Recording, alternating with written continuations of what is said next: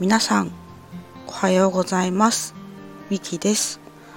私の配信を聞きに来てくださりいいねやコメントフォローも本当にありがとうございます。えっと今朝はですねなんか5時前に地震がありましてなんか後からあの携帯で見たら震度3っていう風に書いてあったんですけれどもでもなんか結構揺れたなっていう感覚でちょっと怖いなって思った朝です。まあ、そんな余談ですが今回もどうぞよろしくお願いいたします。えっと今回はですねあの前回の配信の補足をしたいなと思いましてちょっとお話ししたいと思います。と前回あの教育のお話であの私自身があの体が弱いっていうふうにお話をしたんですけれどもそしたら、えーと、コメントで若葉さんがですねすごく心配してくださってあのすごく感謝をしていますと同時に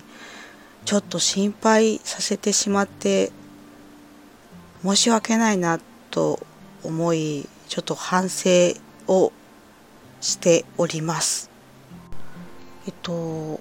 私自身はですねもともと、まあ、うつ病との共存がありましてで、まあ、体調に波があるんですよね。まあ、例えば天気とかあの梅雨時期とかあとはちょっとしたことで落ち込みやすかったりするのでそういう時とかはちょっと憂鬱感が強くなったりしてちょっと体調崩しやすかったりはするんですけれどもなんですけれども最近はあの体調が結構落ち着いてきています。このあの体調が落ち着いてきているのはあのこういった SNS の存在が自分の中ではすごく大きいなっていうふうに思っていてですね。もともと Twitter とかノートで考え私の考えを書いたりしていたんですけれどももうその考えを共有することですごく自分自身の気持ちが軽くなったんですよね。で最近はあのスタンド FM であの配信をしているんですけれどもあの私の配信はあの希望を持ってほしいっていう風な思いで配信をしていてですねで、えー、配信をしていてでそこからあの皆さんから「いいね」や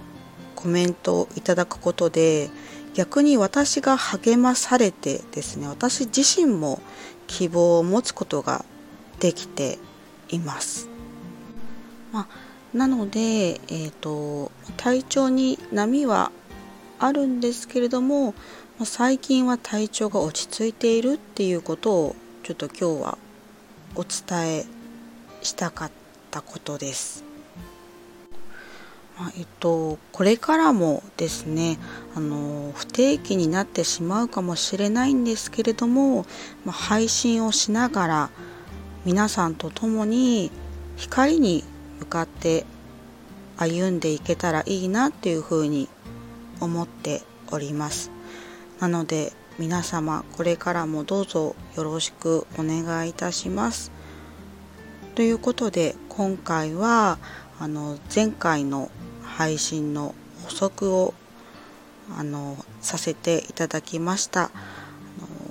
今回もお話を最後まで聞いていただき本当にありがとうございました。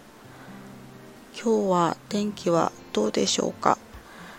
皆様今日も素敵な一日になりますようにまた配信を聞きに来ていただけるとすごく嬉しく思いますではありがとうございました。